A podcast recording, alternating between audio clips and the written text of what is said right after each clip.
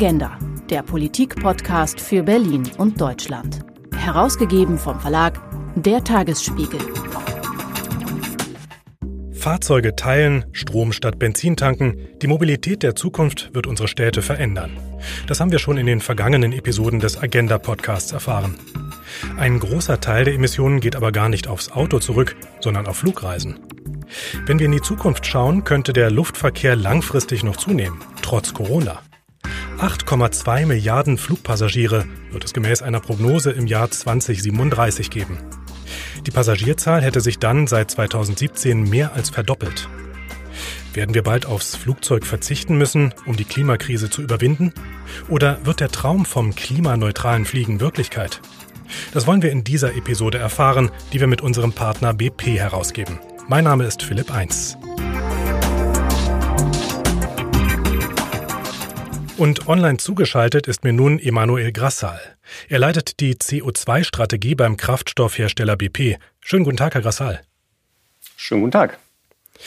Herr Grassal, mit 30 Millionen Tonnen Mineralölprodukten der Marken Aral, BP und Castrol deckt Ihr Unternehmen knapp ein Viertel des jährlichen Bedarfs in der Bundesrepublik. Zugleich wollen Sie bis ins Jahr 2050 klimaneutral werden. Das klingt für mich ehrlich gesagt nach einem Widerspruch. Kraftstoffe und Umweltschutz, wie passt das überhaupt zusammen? Ja, das muss kein Widerspruch sein und das darf auch für die Zukunft kein Widerspruch sein. Äh, wie wir sehen, der Bedarf oder der Wunsch nach Mobilität ist ungebrochen und das äh, wird auch in Zukunft nicht zurückgehen. Das heißt, wir müssen Wege finden, wie wir eben die zwei unter einen Hut bekommen. Und ähm, einige der Optionen dafür gibt's, haben wir heute schon. Ähm, manche davon werden wir entsprechend äh, ausbauen müssen. Und für, für andere wird eine komplette Transformation des Sektors erforderlich sein. Aber wir sind gute Dinge, dass wir das hinbekommen. Also was wir sagen können, für ganz klassische Kraftstoffe wie Benzin und Diesel äh, gilt das nicht. Die sind jedenfalls nicht nachhaltig. Aber, und da wollen wir auch heute drüber sprechen, äh, es gibt Alternativen, nämlich ja sowas wie regenerative, nachhaltige Kraftstoffe. Wie kann Sprit für Flugzeug genau dieses Kriterium schaffen, Nachhaltigkeit? Bevor ich da reinspringe, da muss ich Ihnen kurz widersprechen. Benzin und Diesel haben schon auch noch das Potenzial, um etwas grüner zu werden. Und ähm, ganz aus dem Markt verdrängen werden wir sie so schnell auch nicht können. Das heißt, da müssen wir uns schon auch weiterhin Gedanken machen, wie wir da den Anteil an erneuerbaren Kraftstoffen auch erhöhen können. Ähm, aber Sie zielen ja schon drauf, ähm, es gibt natürlich andere Möglichkeiten im Straßenverkehr, die wir am Horizont sehen können, die ähm, hier stärker in Richtung Klimaneutralität gehen können. Bei den äh, Flugkraftstoffen ist das eine, eine andere Herausforderung. Und ähm, entsprechend geht eben da ein, ein starker Fokus gerade auf die flüssigen Kraftstoffe auch für die Zukunft. Das heißt eben diese Sustainable Aviation Fuels, die Sie schon erwähnt haben. Ähm, ja, sind, spielen natürlich eine enorme Rolle für die Dekarbonisierung im Flugverkehr. Wenn man jetzt vom kompletten Verzicht absieht, ähm, einfach relativ wenig Möglichkeiten bestehen, die Emissionen deutlich unter das aktuelle Niveau zu drücken. Ähm, ist sicherlich noch Potenzial da bei Effizienz der Flugzeuge und auch bei den Betriebsabläufen. Aber wenn man sich langfristig Flugverkehr vorstellen kann, dann muss sich natürlich da sehr viel auch beim, beim Kraftstoff tun. Machen wir es mal ganz konkret. Sie stellen ja selbst so einen Kraftstoff her, der nennt sich BP Biojet, wie ich äh, erfahren habe. Da wird aus Hausmüll und pflanzlichen und auch recycelten Ölen Kraftstoff. Wie genau funktioniert das? Mal in einfachen Worten. Ja, es gibt im Prinzip drei verschiedene Wege. Zum einen, entweder man nimmt eben den Hausmüll, wie Sie schon gesagt haben, teilt da den organischen Anteil des Mülls ab. Dann ist es ein Gasifizierungsprozess, der hinterherkommt. Und dann eine Fischer-Tropsch-Synthese. Und dann ähm, bekommt man ein Wachs, das man dann eben weiterverarbeiten kann zu Biojet. Ein anderer Weg ist die Hydrierung und Isomerisierung. Das kann man aus Pflanzenöl machen, das kann man aus Tierfetten machen, äh, das kann man aus verbrauchtem Frittenfett machen. Dann bekommt man auch Biojet. Ähm, und eine dritte Möglichkeit, die es gibt, ist, äh, Sie können grünen Wasserstoff nehmen aus erneuerbarem Strom den dann kombinieren mit CO2 aus Industrieprozessen oder aus biogenen Quellen. Und ähm, dann haben sie das, was eben als Power to Jet bezeichnet wird, also synthetischer Kraftstoff oder E-Fuel, wie man auch gerne sagt. Und da ist dann eben tatsächlich kein Benzin und kein Diesel drin, so wie ich verstanden habe. Kann damit ernsthaft ein vollbesetzter Airbus über den Atlantik fliegen oder wo genau können solche Kraftstoffe eingesetzt werden? Ähm, also prinzipiell kann man diese verschiedenen Rohstoffe, aus denen kann man verschiedene Kraftstoffe machen. Man kann auch durchaus Benzin und Diesel auch aus, aus, aus diesen Prozessen machen. Gerade jetzt eben für die, für die Luftfahrt ist das aktuell ist der Einsatz auf noch ungefähr 50 Prozent begrenzt. Das kommt aus der Spezifikation für, für Kerosin, für Jet A1. In, in der Zukunft, gerade wenn man in Richtung äh, synthetischen Kraftstoff schaut, äh, wäre theoretisch auch die Möglichkeit, mit reinem synthetischen Kraftstoff zu fliegen. Da sind noch ein paar Hürden zu nehmen, auf der, jetzt nicht auf der regulatorischen Seite im Sinne von ähm, politischen Hürden, sondern einfach, dass, dass man die Sicherheit hat, ähm, dass dieser Kraftstoff dann auch ähm, ja, sicher zum Einsatz kommen kann und eben keine, keine Unfälle passieren. Aber in kleineren Beimischungsmengen ist das heute schon problemlos möglich. Ist also schon möglich. Wo ist es denn noch möglich, genau diese Technik, über die Sie gerade gesprochen haben, einzusetzen? Also ich denke da jetzt so an äh, Lastwagen, Busse, Autos. Geht das auch? Genau, das ist, und das ist auch genau der, der Zielbereich. Also wenn man sich überlegt, jeder Verkehrsbereich, der nicht äh, relativ einfach ähm, elektrifizierbar oder auf, auf Wasserstoff umzustellen ist, also wo man auch in Zukunft auf flüssige Kraftstoffe ähm, zurückgreifen muss, da gehen diese drei Wege. Ich meine, es gibt noch andere Wege zur Produktion von, von Biokraftstoffen, aber prinzipiell ähm, diese drei Routen äh, sind da schon diejenigen, auf die wir uns dann stützen müssen, um mittelfristig, langfristig noch deutlich mehr oder deutlich höhere Anteile an erneuerbaren Kraftstoffen zu haben, als wir die im Augenblick sehen. Nun ist es so, dass landwirtschaftliche Nutzflächen weltweit recht knapp sind und der Biosprit, den wir heute kennen, der braucht ja eben zum Teil Anbaufläche. Wir denken jetzt mal an E10, auch da ist Bioethanol drin. Verschärfen Sie mit Ihrem Produkt nicht genau diese Entwicklung? Ja, das suchen wir natürlich zu vermeiden und das ist auch genau die Herausforderung, wenn man sich überlegt, wie man den, den Bioanteil oder den erneuerbaren Anteil in den Kraftstoffen noch weiter ausbauen kann wie man eben diesen zusätzlichen Druck auf, auf Anbauflächen eben insbesondere bei ähm, Essen und, ähm, und Futtermitteln vermeiden kann. Das ist auch in den aktuellen Direktiven so vorgesehen. Das heißt, es gibt ein, eine Limitierung auf den Einsatz von, von solchen Rohstoffen und die Zukunft zeigt eben sehr stark in Richtung äh, der fortschrittlichen Biokraftstoffe. Das heißt, das sind Biokraftstoffe aus Abfall und Reststoffen, wo eben diese Nutzungskonkurrenz nicht in Frage kommt und äh, die entsprechend auch noch deutlich stärker in der Nachhaltigkeit sind. Das heißt, da hätten wir tatsächlich Kraftstoff aus recycelten Abfällen sozusagen, die wieder an den Kreislauf zurückgehen. Genau. Und das muss sich auch nicht nur auf, auf Biokraftstoffe beziehen. Ähm, es sind auch weitere Konzepte in der aktuellen Direktive vorgesehen, wie die sogenannten Recycled Carbon Fuels oder die Renewable Transport Fuels of Non-Biological Origin. Das heißt eben erneuerbare Kraftstoffe, die zum Beispiel auch aus Plastik oder aus anderen Abgasen gemacht werden, ähm, also nicht unbedingt auf Anbauprodukte aus der, aus der Landwirtschaft angewiesen sind. Nur hatten Sie eingangs gesagt, na ja, also auch Diesel und Benzin, das kann durchaus nachhaltig sein, wenn man da mit neuen Technologien dran geht und sparsamer ist. Und gleichzeitig haben Sie auch gesprochen über synthetische Kraftstoffe, äh, die in Zukunft womöglich hergestellt werden könnten. Welche Alternativen äh, gibt es noch und woran arbeiten Sie gerade? Also zusätzlich zu den äh, flüssigen Kraftstoffen, wie gesagt, es gibt natürlich eine, ein starkes Potenzial, gerade beim Personenverkehr durch die Umstellung auf Elektromobilität. Und äh, mittelfristig, langfristig sehen wir auch ein, ein, großes Potenzial für Wasserstoff. Der Wasserstoff soll natürlich dann auch äh, möglichst nachhaltig hergestellt sein. Das heißt, wir sprechen hier über entweder grünen Wasserstoff, der über Elektrolyse aus erneuerbarem Strom hergestellt wird, oder blauem Wasserstoff, der zwar immer noch aus fossilem Erdgas hergestellt wird, aber eben durch die Abscheidung von CO2 dann trotzdem klimaneutral ist. Und der Flugzeughersteller Airbus hat ja gerade kürzlich bekannt gegeben, dass im Jahr 2035 äh, er ein wasserstoffgetriebenes Flugzeug mit null Emissionen auf den Markt bringen will. Äh, da schließt natürlich gleich meine Frage an. Sind nachhaltige Kraftstoffe nur eine Übergangstechnologie zu Wasserstoff oder zum Elektroflugzeug? Ja, wenn man sich die Perspektive ansieht zum, zum Fliegen auch mit Wasserstoff oder, oder Elektro, dann möchte ich eigentlich sagen, mhm. ja, hoffentlich und hoffentlich so bald wie möglich. Ähm, Realistischerweise sind allerdings diese Technologien noch nicht marktreif und werden es auch ähm, erst, also Sie haben es ja angesprochen, Airbus äh, möchte in 2035 da ein, ein gängiges Konzept vorstellen. Ähm, selbst in den Airbus-Konzepten sind auch noch nicht alle Bedürfnisse der Industrie abgedeckt. Das heißt, das sind zunächst eher Flugzeuge für die Kurzstrecke, auch mit ähm, eventuell weniger Passagieren, als das aktuell möglich ist.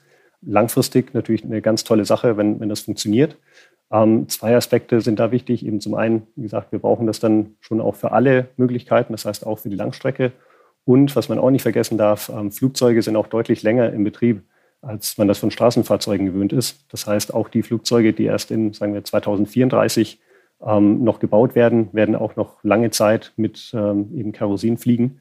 Und je höher dann eben der Anteil an erneuerbarem Kraftstoff in diesem Kerosin sein kann, umso besser ist das auch fürs Klima. Also das ist kein Problem, das wir von heute bis morgen durch die Umstellung der Flugzeugflotte gelöst bekommen. Jetzt meinten Sie gerade dennoch, äh, es ist eine Übergangstechnologie, die alternativen Kraftstoffe. Wenn ich jetzt an die Reichweite von Elektroautos denke und von Elektromotoren, da wird mir bei so einem Transatlantikflug natürlich Angst und Bange. Ja, also äh, da wissen wir, glaube ich, heute noch gar nicht so richtig, kann diese Technologie das in Zukunft leisten? Brauchen wir da eine Technologieoffenheit und auch mehr Technologieoffenheit in der Luftfahrt? Technologieoffenheit ist, äh, ist sehr, sehr wichtig, keine Frage. Ähm, da darf man sich auch nicht äh, manchen Lösungen verschließen. Ähm, ich denke, in, in manchen Bereichen des, des Transports ähm, gibt es offensichtliche Lösungen, wo man schon erkennen kann, dass die auch innerhalb von absehbarer Zeit eben technisch auch konkurrenzfähig werden. Bei der Luftfahrt wird das ein bisschen schwieriger sein und umso wichtiger ist es, dass man da auch keinen Pfad vorzeitig verschließt, sondern eben auch ähm, an, an, allen verschiedenen Technologien weiterarbeitet. Es ist natürlich nie auszuschließen, dass sich auch noch ähm, in, in, Technologien Durchbrüche ergeben, die man so nicht vorhergesagt hat. Und äh, deswegen, gesagt, es ist wichtig, sich da den, den Pfad nicht zu verschließen. Aber gut, viele Sachen, die man sich vor 10, 20 Jahren noch überhaupt nicht vorstellen konnte, ähm, gehören heute zu unserem Alltag. Von daher würde ich auch dort nicht ausschließen, dass eben der technologische Fortschritt uns da noch in, in Höhen bringt, die wir uns heute noch gar nicht vorstellen können. Jetzt klingt das alles dennoch ein bisschen langwieriger. Sie sagten gerade, naja, die klassischen kraftstoffgetriebenen Flugzeuge werden ja auch noch weiter produziert und hergestellt und müssen auch noch eine ganze Weile halten. Gerade politisch gibt es aber eher den Impuls zu sagen, wir müssen jetzt handeln. Was muss denn technologisch passieren, aber vielleicht auch politisch, damit alternative Kraftstoffe zum Standard im Flugraum und im Flugzeug werden?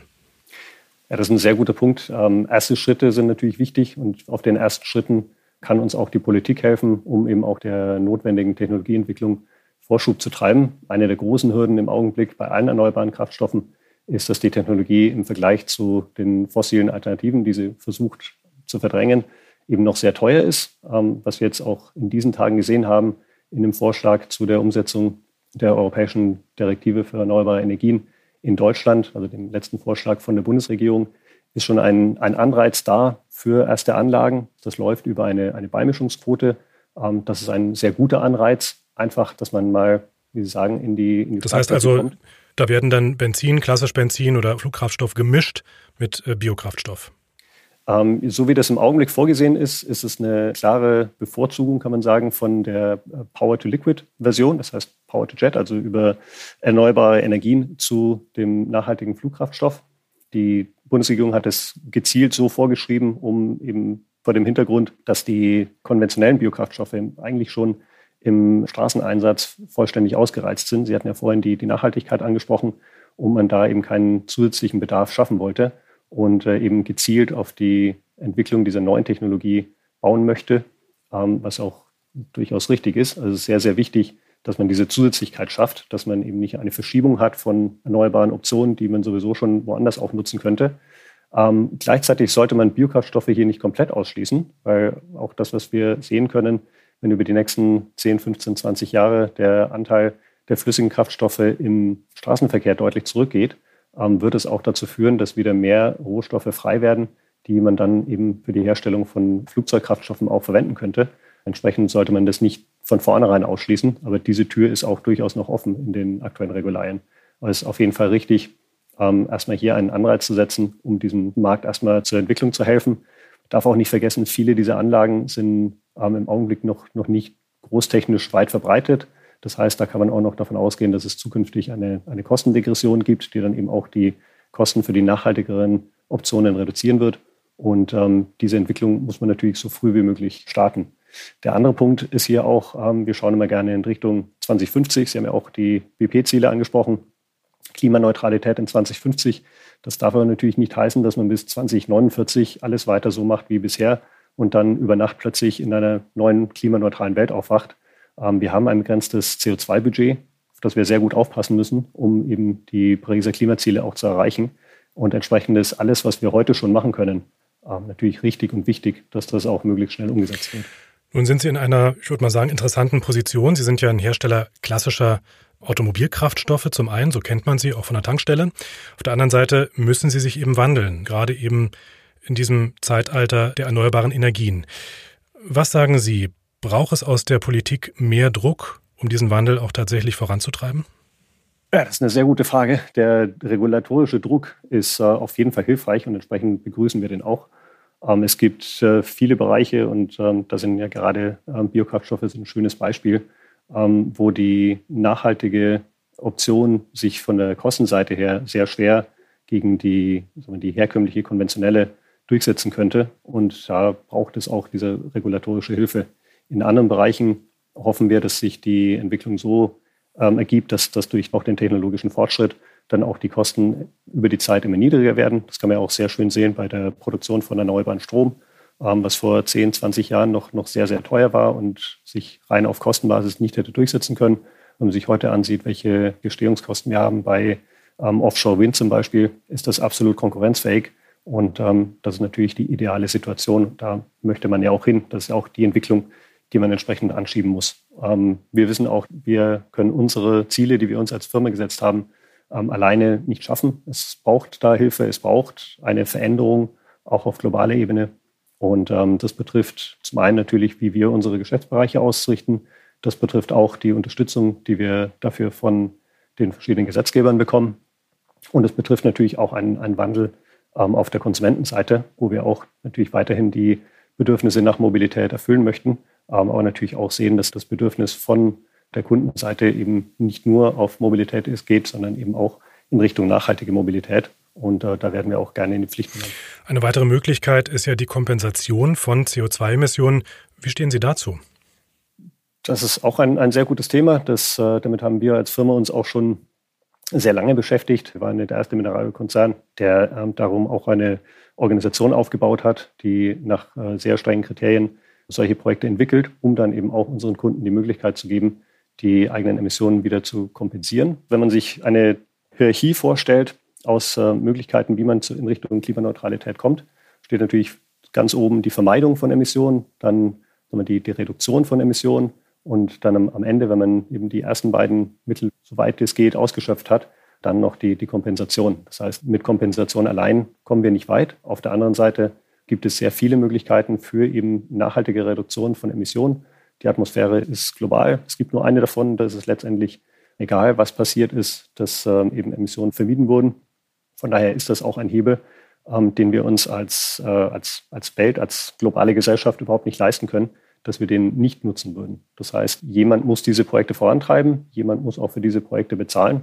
Und äh, entsprechend möchten wir auch über unser Angebot in, in diesem Bereich äh, die Möglichkeiten schaffen, dass eben auch dieser Bereich stärker entwickelt wird. Vermeidung von CO2, das ist auch nochmal ein gutes Stichwort jetzt zum Schluss unseres Gesprächs. So attraktiv das klingt, dass man über Recyclingmodelle äh, auch Biokraftstoffe herstellt und auch im Flugverkehr einsetzt, müssen wir nicht ehrlicherweise am Schluss sagen, ganz ohne Verzicht gibt es auch keine Nachhaltigkeit. Also das heißt im Zweifel auch einfach mal eine Flugreise weniger machen. Das ist sicherlich eine, eine Reflexion, die, die auch vielen Leuten im Augenblick durch den Kopf geht, ähm, auch durch die Corona-Krise, wo man ähm, eher gedrängt nicht mehr fliegen konnte. Aber ich denke auch viele Leute darüber nachgedacht haben, was ihnen wirklich wichtig ist, auch in ihrer persönlichen Mobilität und in, inwieweit äh, Fliegen dazugehört. Man darf nicht vergessen, dass äh, Fliegen eine, eine, sehr große Rolle darin spielt, Menschen zusammenzubringen, Völker zu verbinden, die internationale Kommunikation aufrechtzuerhalten. Und als solches gehört der Flugverkehr auch einfach zum Lebensstil vieler Leute dazu. Es ist allerdings sicherlich nicht falsch, wenn man sich eben jeder für sich überlegt, ähm, was brauche ich davon wirklich und ähm, da eben sieht, wo man möglicherweise auch bei sich selber den Hebel ansetzen kann und möglicherweise auf äh, Zugreisen umstellen kann ähm, oder eben sich andere Wege sucht, um klimaschonender zu reisen. Das ist sicherlich eine, eine Frage, mit der sich jeder auseinandersetzen sollte und, und auch kann. Das heißt, es darf im nächsten Urlaub es auch mal der Wanderurlaub sein in Österreich, aber verzichten müssen wir auf Flugreisen dann nicht. Das waren Informationen dazu von Emanuel Grassal, Low Carbon Strategy Manager bei BP. Herzlichen Dank Ihnen und allen Hörern und Hörern, dass Sie dabei waren. Ich bin Philipp Eins.